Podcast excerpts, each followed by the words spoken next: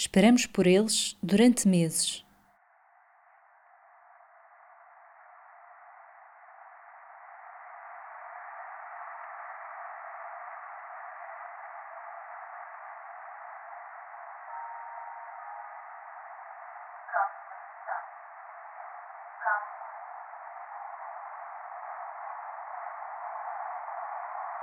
Entre tantos sons que a pandemia roubou à cidade, há uns nunca abandonaram e evitaram o silêncio absoluto da capital. Os sons da cidade, tal como os conhecíamos antes da pandemia, estão a regressar. De mansinho, quase a conta-gotas. O que era silêncio nas ruas de Lisboa deixou de o ser, mas ainda são muitos os espaços vazios por preencher na cartografia sonora desta cidade. Seis episódios depois do primeiro Sons de Lisboa, revisitamos os becos e ruelas, as casas de café e a noite de uma capital com mais línguas, sotaques e dialetos de volta, mas ainda à espera do anoitecer da pandemia para ser o que era. Dialetos e timbres que saíam das colunas de som e as garrafas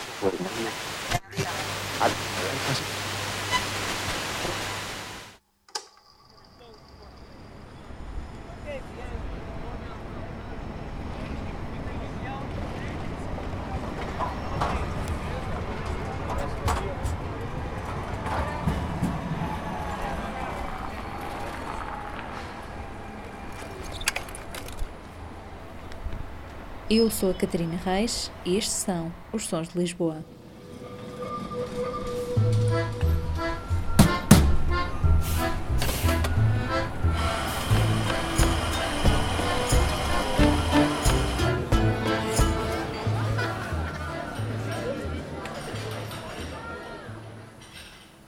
Ainda não é desta que o cheiro a sardinha e manjerico volta. As marchas aguardam em silêncio a próxima dança e os arraiais de Santo António ficam para outra esquina do tempo. Mas o ambiente vai se aproximando cada vez mais de uma festa. Pessoas para cima e para baixo. Na Rua do Carmo, músicos de todos os tipos que revisitam os tempos áureos de chapéu cheio de ouro. Ao telemóvel ou frente a frente já se combinam encontros. Põem-se as novidades em dia, trocam-se as pantufas e chinelos por saltos altos. E discute-se sobre o tema ao qual ninguém consegue escapar.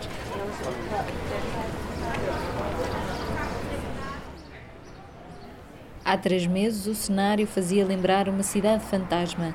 As diferenças para o que encontramos agora não carecem de prova, mas aqui vai uma.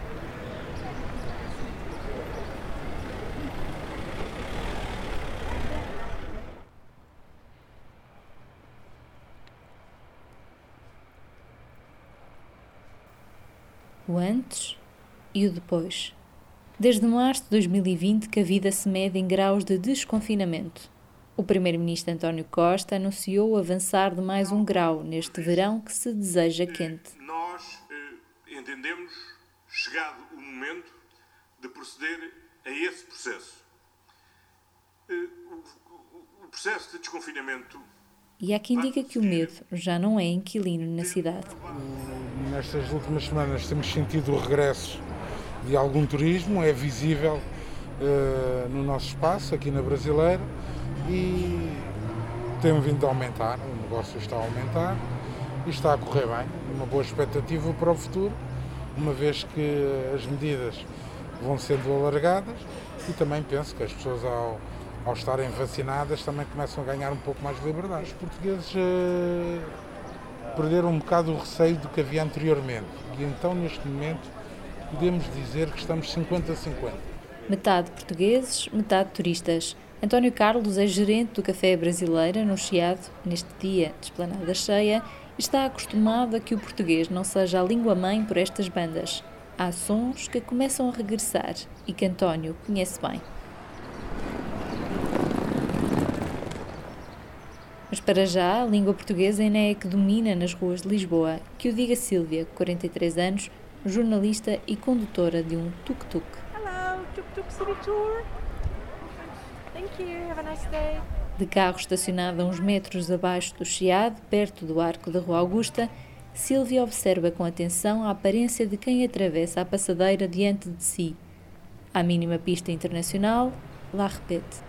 Hello, tuk-tuk city tour. Mas os turistas que por aqui passeiam diariamente ainda não bastam para justificar o negócio. Está, está complicado. Já começa a haver alguma coisa, mas é mais aos fins de semana. Vá, não, é, não é 10% do que era. Teve melhor na, na, em maio do que agora, no início, a meio de maio, porque como havia feriados em Espanha e em França, está, está complicado. Lá ao fundo, no Terreiro do Passo, observa a confirmação do que diz. Se é certo que os turistas voltaram às tours pela cidade, também é certo que ainda chegam em número residual face ao que Lisboa conhecia. Antes, juntavam-se no Terreiro do Passo vários grupos de turistas em simultâneo para ouvir os seus guias turísticos. Agora, resta apenas um pequeno grupo a destoar na paisagem ainda calma de uma cidade em recuperação.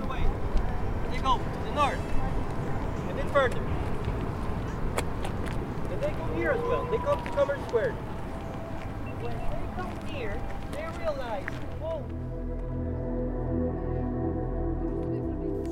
Os números não deixam mentir e trazem alarme para quem faz do turismo o seu negócio.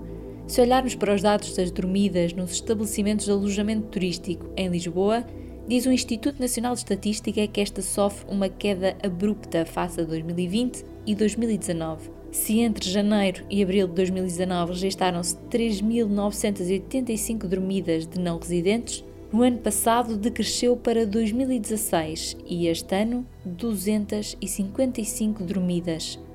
Não chegaria sequer para preencher 1% do estádio de Alvalade e Benfica. E quanto ao futebol, esse aguarda pelo regresso do público aos estádios nas próximas semanas. E diz António Carlos que, entretanto, há muito que devemos aprender com o que se passa dentro destas quatro linhas. Mas há longe de ser aquilo que era, não é, António? Não, não estamos muito longe, não estamos longe. Claro que gostaríamos de pensar que o negócio seria igual aos números de 2019. Mas, como diz um, um treinador português, jogo a jogo.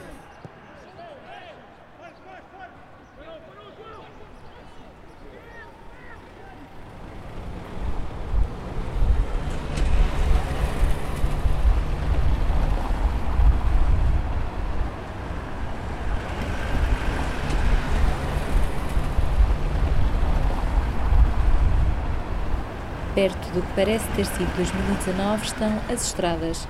Na Avenida da Liberdade, o movimento dos carros não soa há tempos pandémicos. Esta é, aliás, uma das zonas com mais ruído na cidade. Dizem-nos os sensores instalados pela Câmara Municipal em vários pontos de Lisboa. Aqui, o ruído atinge os 68 decibéis, o que equivale a ter um grande aspirador doméstico tradicional no meio da avenida.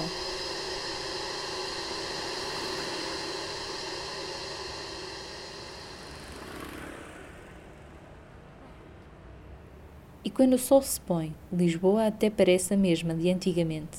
Na Rua Cor-de-Rosa, como assim é conhecida, era este o som que ouvíamos há três meses.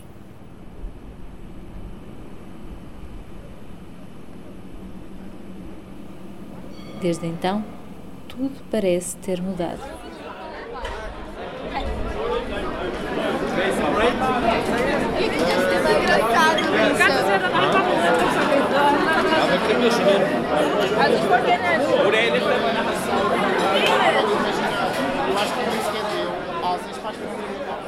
Voltou o barulho, as conversas sobrepostas, as multidões, as danças, a cerveja em riste dentro de copos de plástico. E quem já se fazia presente voltou também, desta vez com um olhar ainda mais vigilante.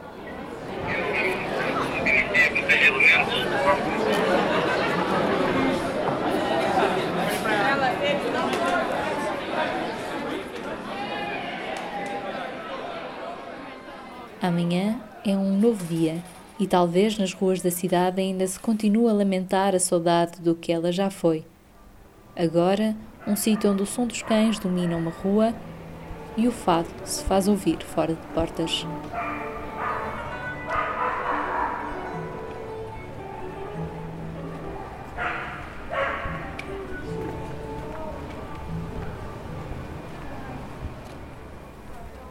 Mas a pena não tem lugar nesta saudade.